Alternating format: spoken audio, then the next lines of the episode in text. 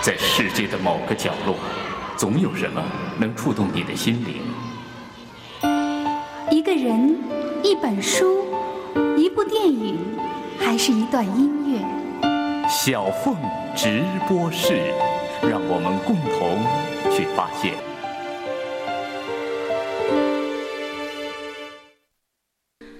你们说我颓废，我才不颓废，我这么倔。怎会颓废？我有斗志，我自信这斗志不弱于多数人。我也不怕累，我相信我有的是休息时间，而且也许我最终会得到一次最长久的休息。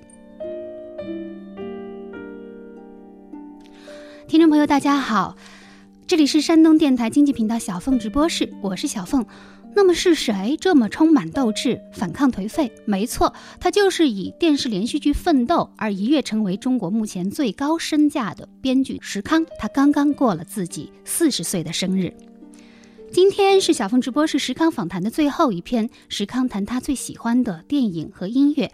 然而，这最终仍然是一档关于人的节目，谈来谈去，我们只是有了更多的途径，还是要抵达石康他自己。每个人。都只能年轻一次，这是人生最邪恶的地方。他的小说讲述永恒的青春，记录一代人如何在支离破碎的生活里晃晃悠悠。他的电视剧被称为八零一代的圣经，《奋斗》的持续热播引发无数当代青年的共鸣。小莲，你说，如果我一辈子穷困，你还会爱我吗？如果你一辈子努力，即使穷困，我也还爱你。他读书写作，把人生当做一场盛宴来品尝。小凤直播室本周嘉宾：新锐作家、当红编剧石康。石康生于一九六八年，编剧作家，大学。毕业于北京联大航天工程学院电子系计算机软件专业，研究生毕业于哈工大管理学院技术经济专业。一九九三年写作至今，著有长篇小说《晃晃悠悠》《支离破碎》《一塌糊涂》《在一起》《激情与迷茫》《心碎你好》以及多部随笔集。电影编剧作品《大腕儿》，电视剧编剧作品那就是号称有史以来最火的青春偶像剧的这一部《奋斗》。好，那么在前两期的节目当中呢，我们已经分享了石康的艺术人生，以及石康最喜欢的书籍伊芙琳沃的《就地重游》，还有赵赵的《结婚进行曲》。今天晚上，石康为我们带来的会是一部怎样的电影呢？嘿，嘿，嘿，嘿。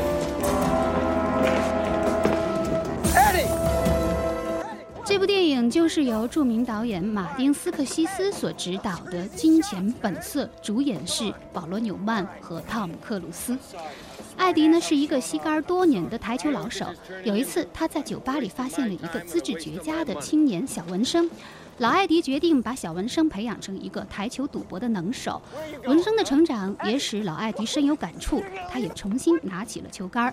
那么，在大洋城的一次台球比赛当中，艾迪会战小文生。此时的文生已经完全成了一个高明的赌徒。在比赛当中，经过一番苦战，老艾迪终于战胜了小文生，获得了胜利。然而，他很快就知道，这只不过是小文生为了。赢钱而做的安排，他感到深受侮辱。于是，在准决赛中，老艾迪就放弃了比赛。台球手的尊严在他身上占了上风。在空旷的球室里，老艾迪和小文身重新比了一局，伴随着一句“我回来了”，老艾迪响亮地将球击了出去。Hey, I'm back。石康之所以选择这部电影，也许和台球有关。石康给我们带来哪部电影呢？电影我推荐的是《金钱本色》。这电影我觉得它表面上是一个呃商业制作，但是它刻画人物特别的生动，刻画的相当棒。首先，它的导演马丁史高西斯我就特喜欢，几乎他拍的所有的片子我都看过。都看过。早期的啊，出租汽车司机啊，穷街陋陋巷啊什么的。愤怒的公牛。愤怒公牛我很喜欢。然后这片子是他像表面上是比较商业的片子，但是内在内容呢还是反映了那个史高西斯。刻画人物的时候用的很多他比较独到的理解和手法。写一个嗯打台球的一个骗子，就是嗯一个老骗子教一个 小骗子，然后那个老老骗子保罗纽曼演的那老骗子最后重获生活下去的信心。我觉得那个整个拍的非常漂亮，汤告斯演的也很帅。我反正看这个电影以后，就反正看完了以后就出出去打台球去了。看完以后特想打台球。然后他那个拿杆的那个方式，架杆的方式是那九球的那种方式。对。打九球的那那种架架杆法，然后我们当时用的都是斯诺的那种打法。后来一看，哎呦，美国人这么打，我们也试试。对，是不是打着打着也跟那个汤告斯似的，拿起那球杆来耍耍呀，跟耍双截棍一样？哎呦喂，那哪耍得过汤告斯？人是汤告斯耍耍还行，我是石康，长得跟肉饼似的，那个你一上去耍，人家会笑话的，神经病我不是。呃，奋斗里也有好多台球戏啊。嗯，对，台球厅好像也是奋斗的一个很重要的场景啊。对，我觉得我可以说是见证了北京台球厅的发展。对，十几年的，就从北京最早出现街头案子，到现在形成那种比较规模化的，然后特棒的那球厅里边有那个驻厅教练，就是有国手在那指导。这一路发展我都经历过。打台球是那个，就隔一段时间就会去打，就是最差的。间隔时间也不会超过三个月，总能打一次。对，总得打打，要不然手痒是吗？总会，因为以前认识的朋友都会打台球，他约的地儿有，经常就给约在台球厅去。你说这吃饭坐那儿后没劲的，要打打球，一边打会儿球一边聊会儿天，不是就稍微活动活动吗？哎，那你从台球桌上赢过多少钱，输过多少钱呢？嗯，很少赌钱。这个赌钱得是水平相当的、互相不服的人才能赌，一般就是打着玩儿。除非为了提高，就是大家都有一段打的，就是你老打老打，会有一段水平提高很快，然后就特膨胀，希望跟别人见个输赢，那时候才赌赌。嗯，都是什么五十块钱、十块钱，赌的很小。经常俩人奋战一夜，最后输赢五十块钱，连案子案子钱都付不起。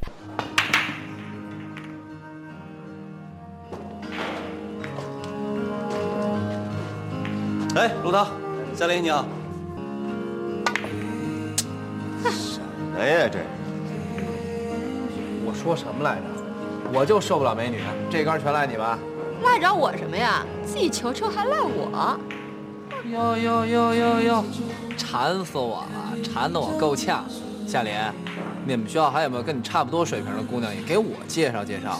我知道个叫杨晓云的还不错，就是最近跟她闹别扭了，过一段发给你。别过一段啊，就现在吧。再过一段，我那钱全被华子借走了。哎，向南，有劲没劲啊？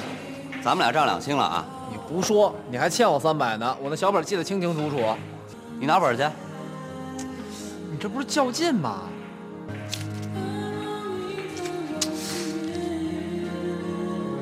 行，账面是三百，怎么了？那前两天吃宵夜是不是我给的钱？一百二，咱俩是不是得 AA？减六十。不是那天你是不是说要请我吃饭呢？回去算吧，丢不丢人？华子太烂，谁赖？啊，你大一时候借给我的钱你还记着呢？废话，您大一时候借的钱现在还不还，你还哥们儿呢？你哥们儿？你哥们儿？你哥们儿？你哥们儿？行了吧，几比几了？五比二，打完这杆六比二。华子，啊，工作的事怎么样了？我最近倒腾旧车呢，干的还行吧，已经出去一辆了。哎，我跟你们说啊，现在就是买旧车值，新车降价降的太猛，你根本就不知道买什么好。下去不？五比三，下去不？下去不？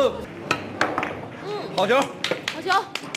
哎，刚才那个是刚刚特别提到了，说这个电影虽然拍的感觉很剧情化、很好莱坞的那种架势哈，但是呃还是有挺深的东西，就是特别细腻。就说这个细腻的刻画是演员的功底呢，还是导演的功底呢？都有，都有。加在一起的，我觉得它是一个团队，是一个非常棒的团队。包括它的摄影啊、色调啊、讲故事的方式啊。表面上看是个情节剧，实际上你仔细看，不是情节剧的设置方式，是一个生活流。哦，是吗？嗯，哎，这能看出来？能从专业编剧的角度是可以看出来的。那你是不是拿这个电影也当你的编剧教程之一来着？对对。学到了什么？学到了很多东西。马丁的片子当时我们都是拉片看的。拉片儿什么叫拉片儿？就是用呃手摇，就是当时的 DV 呃录像带，我们看的都是它有一个摇柄，用那摇柄一帧一帧的看的。除了看它怎么拍的，还要看它怎么剪的，就是每张画之间是怎么接的。马丁的剪接是非常花哨的，而且是不用特技台的那种花，它会造成很多影像上的那种特怪的那种效果。看不懂的时候，你会一张一张拉那个片儿，那个是一乐趣。就一个画面一个画面定格着那样看是吗？对。然后就看他是怎么怎么剪的，怎么接的。哎，这是呃，比如说电影的那个呃剪辑师干的事儿，要学的功夫呀。你编剧要学这个吗？你编剧学故事怎么讲不就完了吗？我很想当导演，当时那时候那个那时候我刚干编剧，就是当编剧当了没两年就想当导演，觉得编剧完全没前途。嗯。属于受剥削阶层，没 没意思的。我在《支离破碎》里写过嘛，当时不是我想当导演，是所有的编剧都想当导演，都想当导演，以摆脱这个编剧悲惨的命运。没错。所以就呃，死磕马丁也想当一个像啊，还有谁？科波拉。嗯。我们教父。死磕的片子多了，我们当时。嗯。磕太多片子了，对对。就为当导演做准备来着。对，当时为导演做准备，至少准备了四五年。那这梦想一时没实现。呃，将来是不是有可能呢？石康会导一部自己的电影？有可能，有可能。那对，刚才说了，从史高西斯的这个电影里，就拉片那样看，学到了一些手法哈。嗯。对，就是呃，比如说就呃《金钱本色》这部电影来分析一下的话，有没有就是哪个情节你觉得哎呦这地方处理的真妙啊？每场都很妙。好戏，呃，好的电影是由一场一场接起来的。非专业的人最后会记住一两个点，但是作为一个专业人士，你会知道它是一个整体。好的电影是一个镜头都去不掉的，就是多一分则太多，少一分则太少。对，恰恰好。对，恰恰好。当你去掉了它，它就没有以前那么饱满、那么完整了。啊，我明白了。这都是世界最高水准的电影了。嗯嗯。其实你一说《金钱本色》吧，我脑子里首先浮现出来的就是那部电影的海报。其实那电影都看太久了，都忘了。可是那个海报就印象特别深，就是那种有点呃发橙色的、很温暖的那种调子。然后就是那个谁，保罗纽曼和汤姆克鲁斯。哎，保罗纽曼和阿汤的这种关系哈，是不是有点像这个《奋斗》里徐志森和陆涛的关系呢？反正就是一个老的调教小的那种感觉吧。对对对对对，基本上这个关系给《奋斗》里是希望有一个。嗯，就是有东西可交给下一辈儿的人的那么一个人物形象，就是他有人生经验能够往下传的这么一个人。嗯，然后这个关关系是不一样的。陆涛是根本就不听那个徐志森的，没错没错。汤姆克鲁斯最起码还听点保罗·纽曼。对对对。我做的时候，当时认为有很多年轻人，他的他向父母那从父母那儿学不到什么东西。嗯。对，他就非常渴望有那个有一个人能把一些跟生活有呃，就他关心的那些生活经验介绍给他的。对，所以我们就树立了徐志森的形象。多少孩子都缺乏，因为一个缺乏一个好老师，而使他的人生的脚步呃变得比较慢的。我觉得我这辈子，我回忆我的人生，我要是。从小，比如有一个特棒的数学老师教我，我很可能会有机会发展成一个数学家；一个很好的文学老师去引导我，我很可能那个文学上的进展比现在要更大一点。完全是靠自学这辈子。嗯，所以我就觉得我的脚步为什么这么慢呀？就是对比那个咱们说的那个英国作家，为什么比他落后了呀？我觉得就是古人说的对，一个人要要人生要取得成果，最起码的你得有一个环境，得有一个名师，得有一个运气。嗯嗯。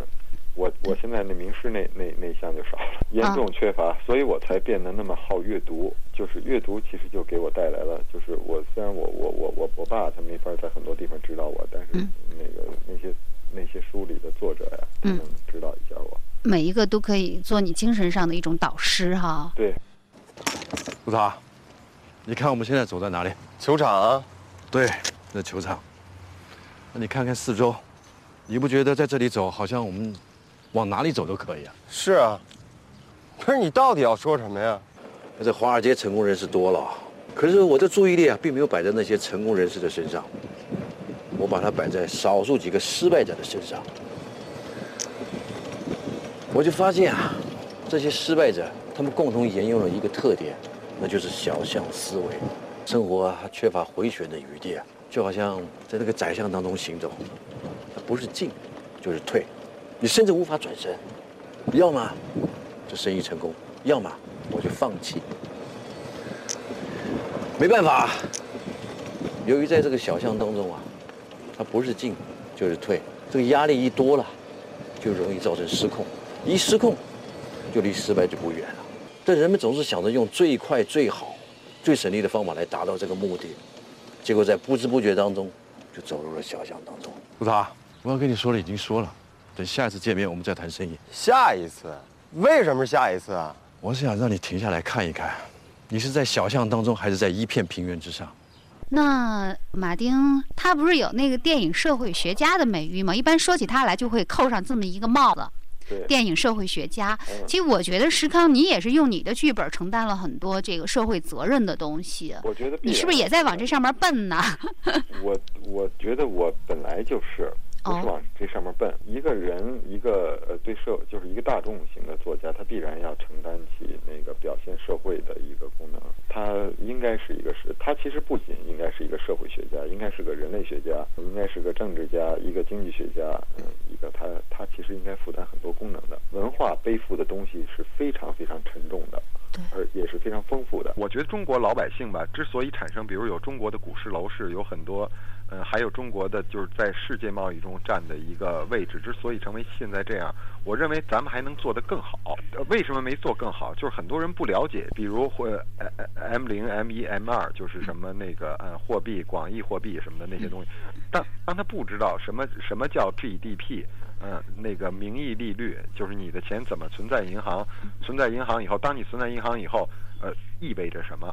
为什么通通货膨胀能吃掉你的劳动成果？你存在银行，你觉得很保险，但是一通胀，你的钱就不值钱了，你的购买力就少了。你不告诉他这些的时候，他可能就傻存在银行里，在通胀期。对不起，在通胀期，利率是负的，你知道吗？大家都得把钱投出去，都得把它盯准一个东西，呃，就是买一个你尽可能认为它有价值的东西。因为当利率是负的的时候，只有借钱对借钱才对人有利，所以你要贷款。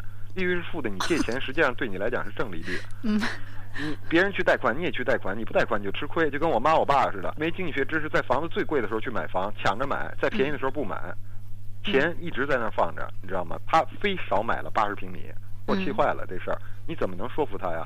我发现用我一张嘴说不服他，但是我要用一个戏剧的形式，就有可能说服他。用一个电视剧来说服他。对，尤其是对大众来讲，我觉得作家的责任心是表现在这里的，就是好的作家应该呃把更多的东资源给聚拢在自己的笔下。哎，我觉得你还真是一个特有使命感的人呢。我觉得使命感算不上，我觉得是，我觉得。嗯，比如说，呃，比如说读者，我觉得是我的个人的对个人的要求。我也不想当什么家什么家，但是呃，读者既然花钱买我的书，观众既然花钱去呃看点，不不一定花钱了，他去看或者买碟或者看电视，他去看我的片子，他买的是什么呀？他一定是买的是我的努力。我必须得为他们提供更高质量的娱乐，我必须得为他们而尽力。这会不会让你很累呀？我这辈子。最烦的就是“累”这个词儿。我觉得，当你去为某种事情工作的时候，累就根本不要提到。如果是很累的话，你我那我还嗯，就是说明我是一个懒惰的人嘛，是一个对自己要求很低的人嘛。累都提到日程上来了。对，当你工作的时候，那是你人生的使命啊。那个干这个很累，干那个很累，最终的反应就是活着很累。那你干脆去死算了。我我我想活着，所以我根本不不提“累”这个字儿。那你这不就是呃，我们叫什么“一不怕苦，二不怕死”的精神在工作了？啊，对对对，差不多。是吧？嗯，对，我有目目目标，我唯一的乐趣就是我无限的能够接近我的目标。真行！哎，比“一不怕苦，二不怕死”更高的境界，你知道是什么吗？那就是不知道，嗯，是什么？一怕不苦，二怕不死。到石康这儿就三怕不累。我觉得那个 那是有代价的。你这么工作，为什么我的剧本一那个，比如《奋斗二》可以值到一千万？对。嗯，有的剧本就值八十万。他我一定是往里投注了更多的人类劳动嘛？它是它是创造价值的一个方式嘛？他的小说讲述永恒的青春，记录一代人如何在支离破碎的生活里晃晃悠悠。他的电视剧被称为八零一代的圣经，奋斗的持续热播引发无数当代青年的共鸣。他读书写作，把人生当做一场盛宴来品尝。小凤直播室本周嘉宾：新锐作家、当红编剧石康。那其实这个电影里，《金钱本色》后来那个小骗子，实际上他就是背背叛了那个老骗子吗？不是，他是呃，他是把老骗子的比较坏的一面给学会了，哦，然后他自己发展成长壮大了，自己行骗去了。对，嗯，然后而且就是骗到他师傅头上来了。对，没错，把他嗯师傅给涮了，然后他师傅就很生气，然后他就鼓起勇气说：“我还是能战胜我的徒弟的。”嗯，嗯，对然后不是结尾不就是一一杆球吗？保罗纽曼说：“I'll be back，我还会回来。Oh, yeah? What makes you so sure? Hey, I'm back.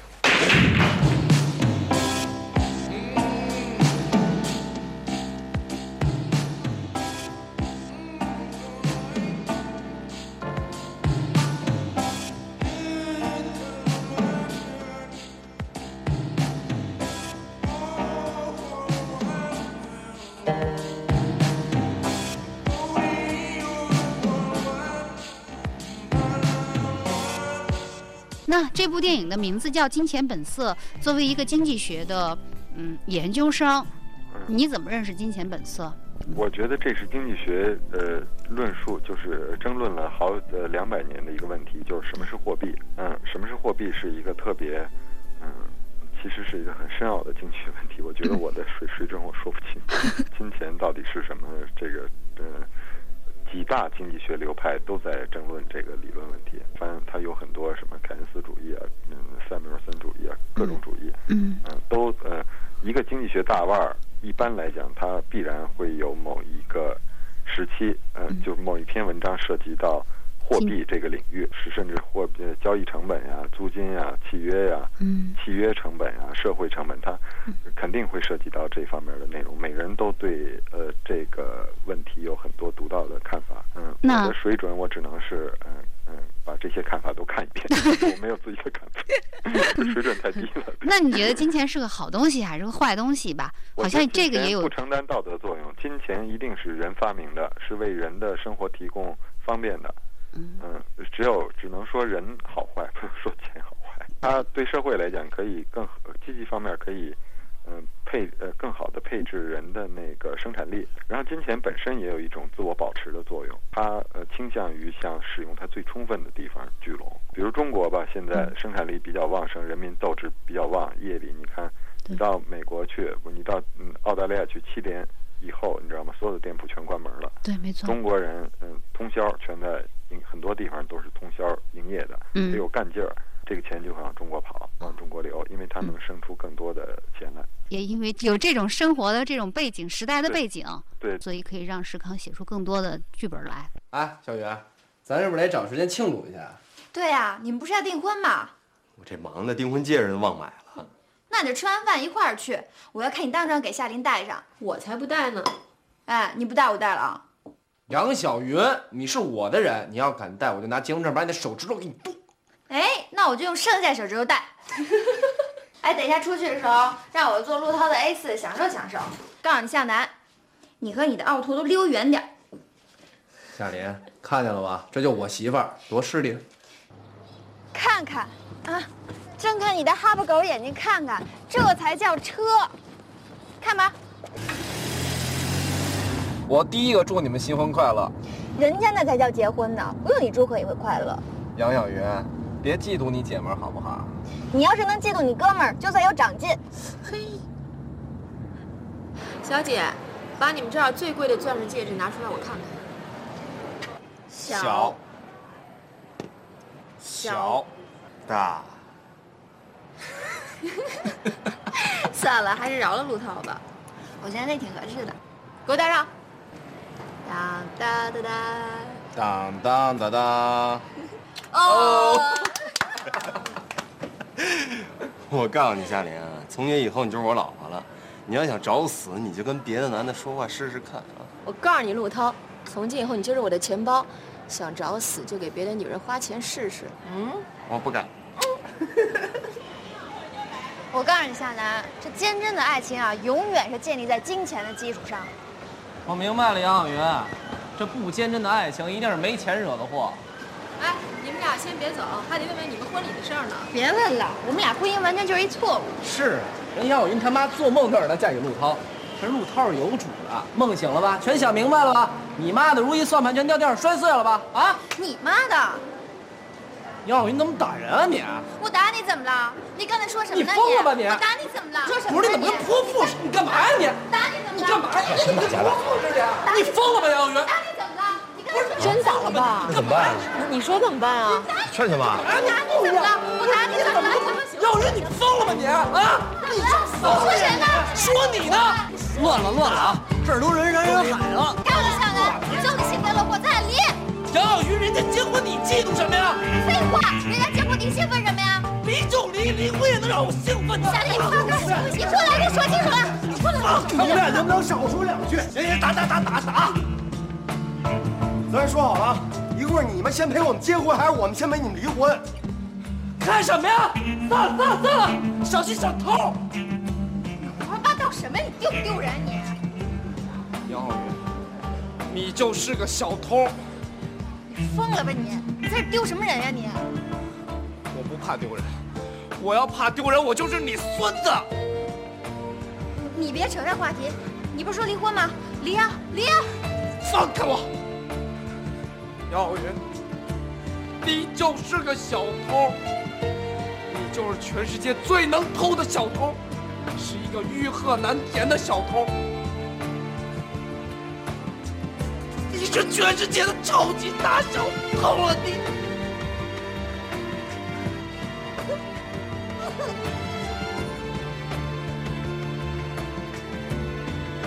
向南，向南，你当着这么多人面，你说说，你说我偷你什么了？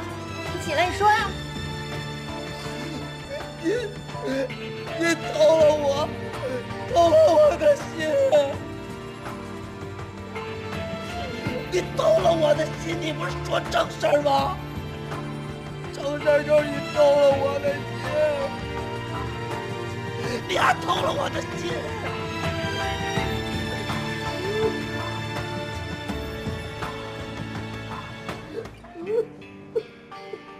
这就是由石康编剧、赵宝刚导演的电视剧《奋斗》里的一段突如其来的吵架戏。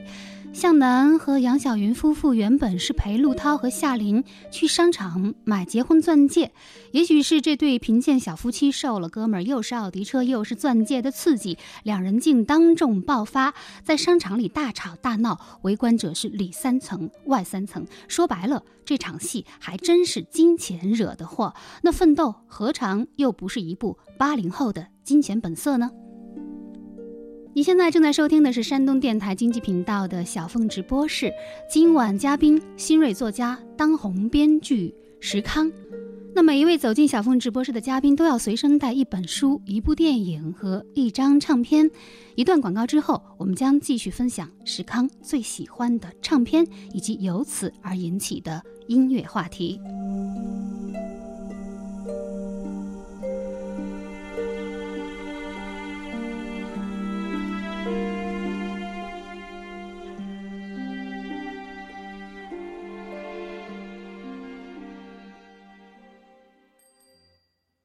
每个人都只能年轻一次，这是人生最邪恶的地方。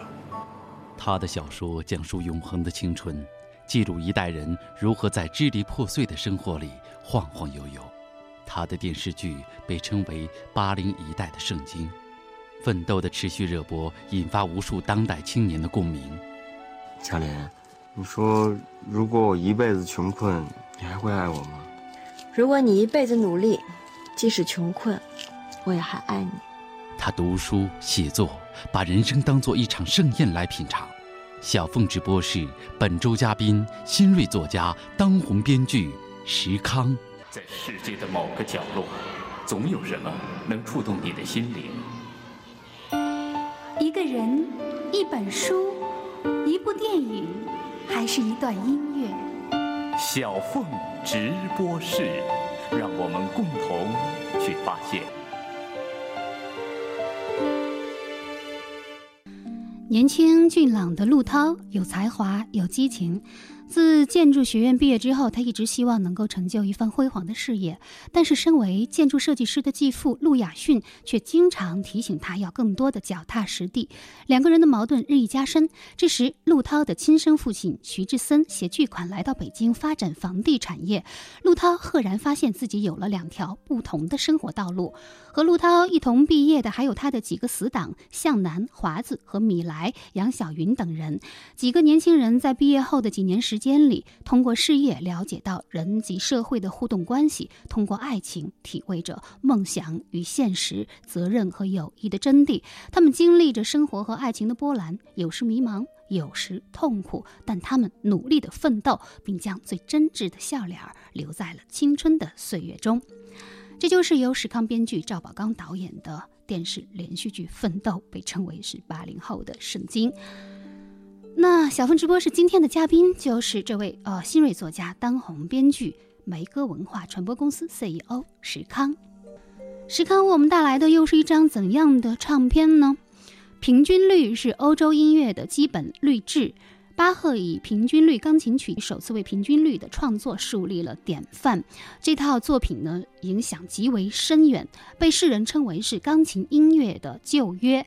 其中精美的旋律、千锤百炼的主题和匪夷所思的复调作曲技法随处可见，代表了巴赫创作的最高成就。那么，在这栋完美的音乐大厦面前，后人只有惊叹。肖邦曾经说：“平均律钢琴曲集是音乐的全部。”和终结，而巴赫的平均钢琴律也正是石康在唱片的海洋中经热水三千之后所取的唯一的一瓢。我们来听石康最喜欢的唱片，一张唱片。一张唱片，对我推荐谁呢？其实吧，哎呦，这个唱片太难推了。我最爱听的是，呃呃，第一爱听的是贝多芬，第二爱听的是勃拉姆斯，第三爱听的是莫扎特，第四爱听的是原来爱是巴赫。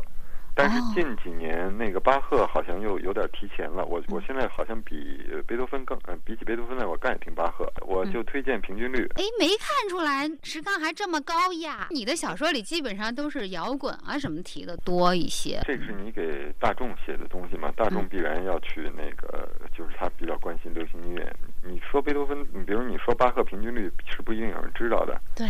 这采访你是问到我的私人趣味吗？我就如如实的回答。呃，谢谢石康如实相告哈。刚才说的第一是贝多芬是吧？第二是勃拉姆斯，第三是呃莫扎特，第四是巴赫。巴赫。但是后来巴赫又从第四的位置跑到了第一的位置上。位置。对。哎，为什么？嗯，好像随着岁数增大吧。就是慢慢爱听那种倾向于巴赫音乐的那种节奏结构非常均衡，非常有秩序，非常呃，它的音乐各部分的那种比例又非常合理，然后它的和声啊，它表表达的信念又比较平和，嗯，慢慢你就不知道为什么感觉就奔那儿去了。反正我都是完全是一感觉动物嘛，就是我我写作的时候我放一张唱片，嗯，哪个好我就老放哪个，不好我就换一张，最后我发现堆的那个。就是我的那个 唱片机底下的全是巴赫，巴赫平均律老听不腻，就是像平均律啊，歌歌德就是就是古尔德弹的那个哥德堡变奏，他弹了两版嘛。尾版是他年轻时候，就是青春飞扬的时候弹的那个哥德堡变奏，弹很快，嗯，比一般的呃呃可能要要快出，就是时间，比如一般的是四十四十二分钟，他三十多分钟就就给弹完了，三十七分钟。对，到后来呢，他又给老了，他又给弹的很慢，弹到五五十多分钟，呃，声音非常的那个。就是他融进了很多他的个人的体验，但是你纯听音乐的时候，你根本听不出来它是快和慢，还是那些段落，还是那些节奏，他的心理张力在慢慢的变大。就是他自己对于作品的那个理解已经不一样了，对，不一样把人生的那些经验阅历都融进去了。没错，这只是古尔德一个人弹的巴赫，还有很多人都弹巴赫。没错，没错，每个人弹的都不一样啊，所以有好多人就热衷于版本收藏嘛。五十多个版本比着听，对对对，就是他比较珍爱一首曲子，听所有的人去演绎这首曲子。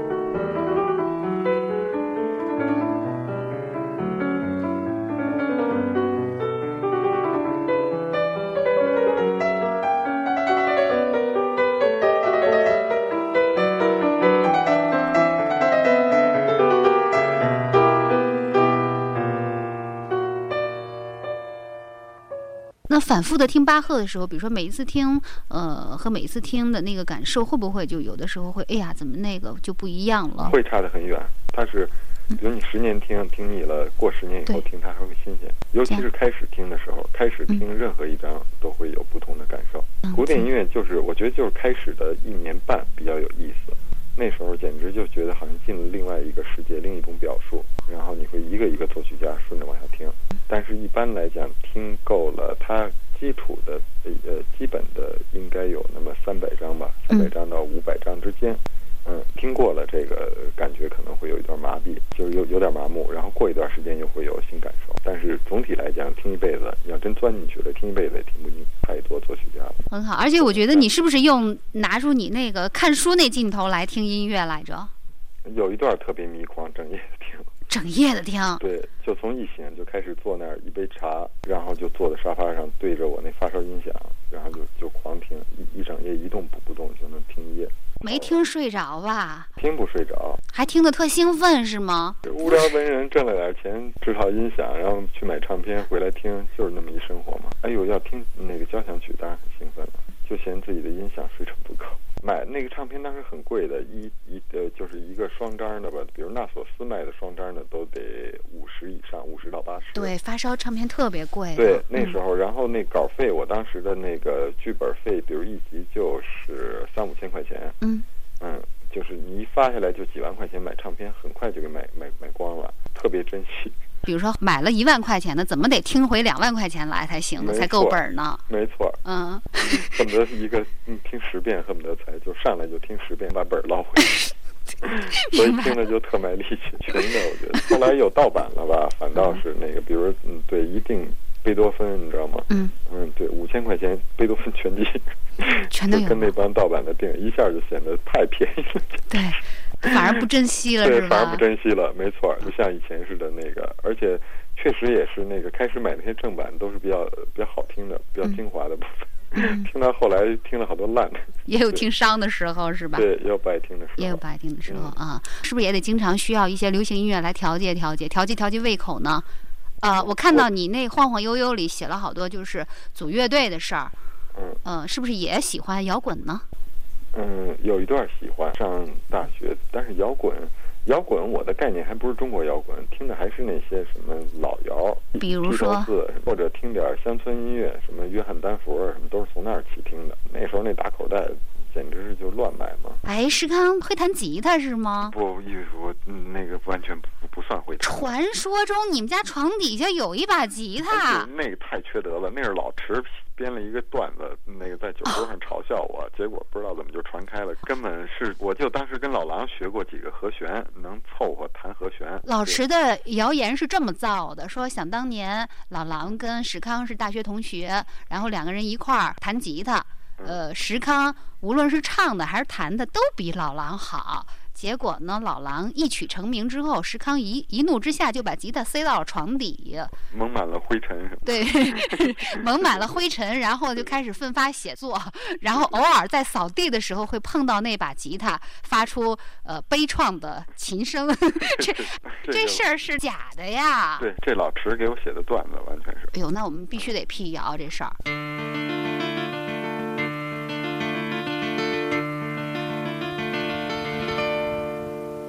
睡在我上铺的兄弟，无声无息的你，你曾经问我的那些问题，如今再没人问起。这就是老狼的歌声，睡在我上铺的兄弟。当年石康和老狼是大学的同班同学，在石康的首部小说《晃晃悠悠》当中，就有一位以老狼为原型的人物。这俩人当年在校园里还真的曾经建立过一个二人组合。好，这里是小凤直播室，欢迎您继续收听石康和音乐有关的故事。你只字不提，你说你现在有很多的朋友，却再也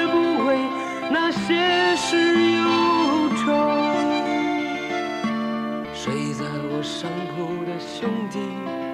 可是老狼曾经揭发过，说你们俩当年是那个泡妞二人组，比如说到女生宿舍去，他负责给女生唱罗大佑的歌，嗯，那个你就负责解说罗大佑的歌词儿。没错没错，这还真是老狼说话还比较靠谱，对，比较靠谱，哦、没错，这是真事儿。罗大佑的歌词需要解释吗？哎呦，那时候是需要解释的。穿过你的黑发的我的手，这这这怎么解释啊？那有也得告诉他罗大佑是个什么人，嗯，比如跟张艾嘉谈过恋爱，嗯，怎么失恋的，然后长什么样，瘦猴，然后唱歌怎么那个歌词怎么写的那个比较有文学修养，能说。那跟学当学生的时候，对什么你就就白菜多少钱一斤和芹菜多少钱一斤这事儿都能说说半天儿，别说说罗罗大佑了。而且罗大佑那会儿女生知道的也不多，是吧？不多，我们听的非常早。对，罗大佑、李宗盛、李寿全什么的，都是我们很很早就是刚转到大陆就听的。有没有跟老狼组过乐队啊？没有，老狼和高晓松组织了一个叫青铜器，我当时给他们写过歌。给老狼写过歌，对，但是他嫌我水平不够。他写歌，我给他写歌，我我不会作曲，只能写词儿。这老狼也不会作曲，就俩人弄了一会儿，呃一晚上，比如弄了一歌词，然后兴奋一晚上，这事儿就过去了。干过瘾，这就属于。对，那时候我有一台打字机，就是能帮他打一点那个英文的歌词。不过我在你博客上看到你写了很多美轮美奂的歌词啊。好像有给男歌手写的，还有给女歌手写的。对，嗯，都对，那个都是那个当时那个卖文为生的时候四处写的一些歌词。嗯，比那还多呢，我写过好几十首歌词呢。啊，卖出去过吗？对，特便宜，一首歌词两千块钱。两千块钱？对，还行。对，当时觉得还行，现在看着就觉得那么回事儿。那当然，现在身价不一样了嘛。每个人都只能年轻一次，这是人生最邪恶的地方。他的小说讲述永恒的青春，记录一代人如何在支离破碎的生活里晃晃悠悠。他的电视剧被称为八零一代的圣经，奋斗的持续热播引发无数当代青年的共鸣。小莲，你说如果我一辈子穷困，你还会爱我吗？如果你一辈子努力，即使穷困，我也还爱你。他读书写作，把人生当作一场盛宴来品尝。小凤直播室本周嘉宾：新锐作家、当红编剧石康。那写《晃晃悠悠》那会儿，应该是你就是狂热听贝多芬那会儿吧？你看我这分析对不对哈？《晃晃悠悠》时代基本上就是听贝多芬，然后到了支离破碎呢，就开始听勃拉姆斯了。呃，听莫扎特的时候写那个一塌糊涂，好像一塌糊涂里翻开来，我印象中好像提到那个莫扎特来着。然后心碎你好的时候呢，基本上就开始巴赫阶段，然后巴赫阶段现在又在发扬光大，是不是？嗯，差不多吧。下班下班。你好时候主要听那个谁，那那段我特迷那个瓦格纳一大后集嘛，就是那个尼伯龙根的《指环》，我还买了一套那个书来对那个词儿。那时候特迷那个，特迷瓦格纳，没见过那种音乐嘛，就特宏大的那种，是吧？对，后期有一段迷那个勋伯格、梅西安，就是这种那个无调性。无调性。对我有一个朋友廖家伟，他和那个。音乐学院的一个，当时号称音乐学院第一把钢琴，叫那个，呃，就是他女女朋友是那个音乐学院第一把钢琴。那女孩她就弹那个梅西安，听他的音乐会，然后就就迷上了无调性。对啊，就是一听哎，有有意思。你对无调性音乐的那种感受是什么？我只是觉得他那个思路比较怪。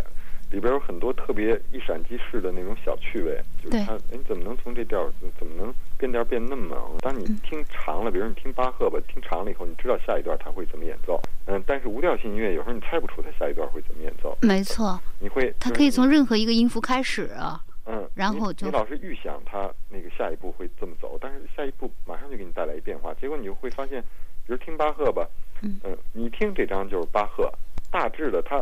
那个唱片放和不放，就是你听着那个唱片和不听着，好像区别也不是很大。无调性音乐你放着吧，它会呃让把你的精力给拉到那个音乐上，而不是让你专注于手边的工作。对我来讲，它有时候是一种打扰，耳朵很很累。那巴赫的音乐是不是能让你从中得到一种休息呢？好多人听巴赫，就是巴赫那个音乐里的那种宁静啊，总是让人跟那个教堂产生联想。他是为教堂写了一一千多首曲子。对。而且他有很多是管风琴曲嘛，嗯嗯，巴赫主要的就是那个他就是音乐实际上是从宗教里派生出来的，是为宗教服务的，嗯为宗教信念提供服务的。对，他只不过是比较正而已，那条路。嗯表现表达基基督教的那种想法，对表达的比较好的作曲家。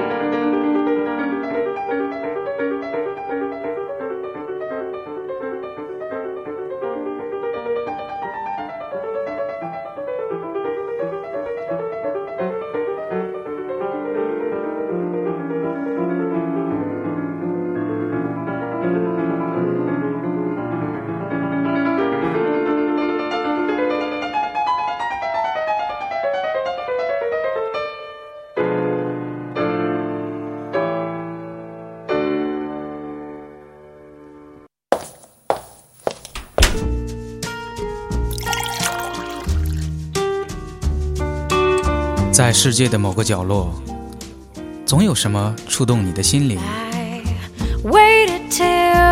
一个人，一本书，一部电影，一段音乐。小凤直播室，摇曳城市的精灵。left you by the house of fun. I don't know why. 我知道石康内心也是有宗教情节的啊，虽然至今没信上什么教，宗教情节这个太笼统了，我说不上。咱不是那个还修了一段时间的佛来吗？嗯，好像学习嘛，嗯，学习学习，嗯嗯嗯，因为最早以前呃对各种东西感兴趣嘛，科学呀、呃艺术啊、嗯音乐啊、呃历史啊什么的，就是对很多东西感兴趣。然后嗯，就是宗教这一块，好像嗯嗯，就是一直没有什么东西能让我呃，就是没有什么机缘吧去了了解它。我手头其实佛经和就是一本《古兰经》，一本《圣经》都在我手边，没事儿翻翻。但是没有《金刚经》。嗯，没有《金刚经》，对，也没有仔细想了解。然后当时是我一朋友叫唐大年，他突然迷上佛教了，然后我对他这本人比较感兴趣，是我的一朋友，我认为他呃是一个很好的知识分子，是一个很有理理智的人。我说他怎么这么迷信？迷信。对我当时很奇怪，有这么高智力的人怎么去弄那种那么简单的东西啊？结果我就跟着他产生兴趣了，就开始去阅读这方面的书籍。哎，听说你还那个四处的，呃，去什么青海啊、西藏啊那些地方拜师。对，我不是主要去看那些超自然现象的，比如。呃，有一个叫色达的地儿，在青海和呃四川的交界处，然后说那儿有很多有三百个登地菩萨，然后说那三百个登地菩萨都有那个就是练到一定功夫了嘛，都有四通五通什么的，恨不得也不知道几几几通，有什么天眼通啊、他心通啊什么的，对，我就去了，去找我，我说到底有没有这种超自然现象？到底有没有啊？去看了？没看见呀、啊，关键是找着那人儿，他原来说是可以的，一见面展示一下不行了，让我先去绕坛城。嗯，说你绕那个什么一万圈坛城，绕着一个小院子来回转转转圈儿，哦、跟一帮藏民要转一万圈儿，一万圈儿，对，我转晕了呀！转不晕，那圈子很小，但是转完了以后，你直入西天啊！我就一算，转一圈儿，比如一天我一天我转三百圈没问题，三十天我肯定一万圈能转完，三十五天吧。那我一想。然后我一统计那个跟我一块转的那个人数，可能有几百人在那转，他们肯定有转到那个时候了。我跟他们转了呃一一呃转了四个小时，我就观察看有没有升天的，一个都没有。但是现在我理解它是一种隐喻，它不一定是那个真实情况。你把它理解成是隐喻。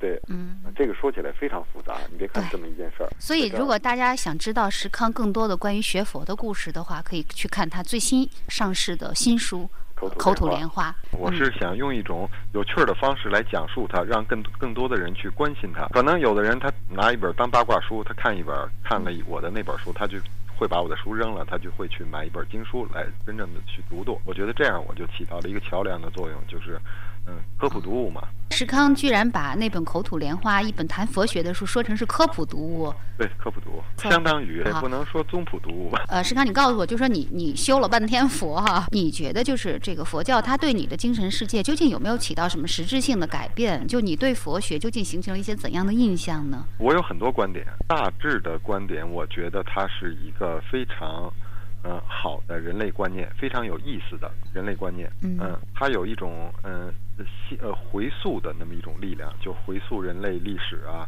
嗯、就是当你往回看的时候，它是很有意思的一种目光，也是一种终极论。它会不会成为你，就是说，比如说你未来要写一部大书嘛，嗯写一部你自己认为最棒的书，它它肯定会会成为你那本书的一个呃世界观的储备吧？呃，有可能，对他可能会，比如学佛以后，呃，会把那个当做我的书里的一个人物。比如我书里可能拿佛陀当原型儿写作了那么一个人物，他会对我塑造形象会有点用处。他的小说讲述永恒的青春，记录一代人如何在支离破碎的生活里晃晃悠悠。他的电视剧被称为八零一代的圣经，奋斗的持续热播引发无数当代青年的共鸣。他读书写作，把人生当做一场盛宴来品尝。小凤直播室本周嘉宾，新锐作家、当红编剧石康。我曾经采访一嘉宾，就是凤凰卫视的梁文道，他也是特别喜欢巴赫，然后他的人生目标就是等他老了的时候，一定要自学，呃，大提琴，然后要拉一拉对，要拉巴赫，对对对，哎呦喂，那不太容易，这天天得热水泡手，然后那个他那岁数了，我觉得不是很，要不然拉出来那巴赫肯定跟狗屎似的。那那那那都是童子功，音乐家成名都是十二岁以以前的。没错，我知道音乐家数，嗯，再去学，再去弄，还不如听听别人的，买张唱片算了。行，我把你这话传给梁文道啊，劝他死了这份心。那人家不是，有的人就爱听次的，只要是自自己谈的，人生信念和趣味是不不一样的，得支持他，对好好谈，对，好好热水泡手。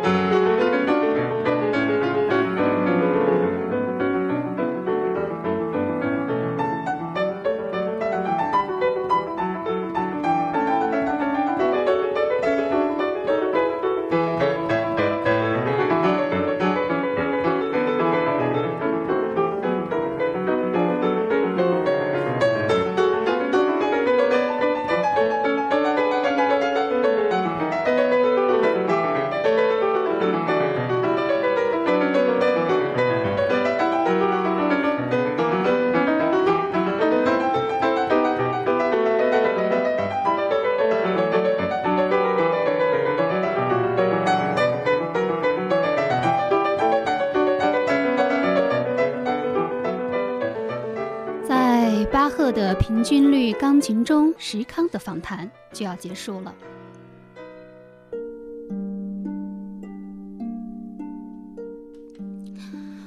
我想这是一个让我们放心的石康。我很高兴用这三期访谈节目，彻底改变了石康过去在山东人民心中的文痞形象，彻底肃清了他的小说《晃晃悠悠》《支离破碎》和一塌糊涂在读者心中造成的流毒，还石康一个生命不息、奋斗不止的真面目。我们也期待着。二零一零年能从电视上早日看到石康为剧本开出一千万天价的《奋斗》第二季，我们也期待着这一千万能帮助石康读麻省理工、逛剑桥、牛津，捕捞更多的人类信息，以尽早实现他的写旷世巨著的伟大梦想。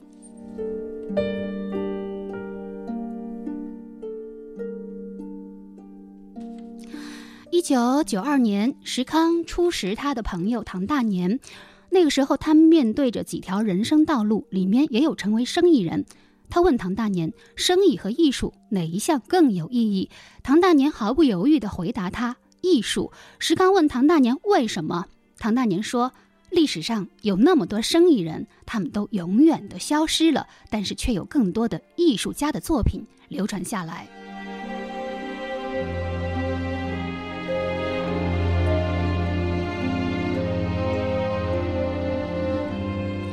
好，感谢您收听这一期的小凤直播室。本期嘉宾新锐作家、当红编剧石康。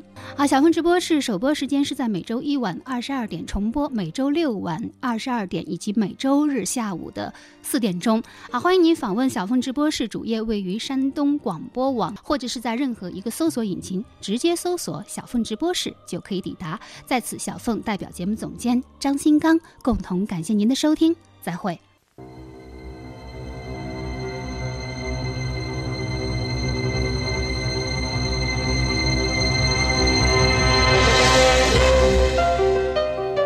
自由与开放的对话空间，心灵和记忆的搜索点击。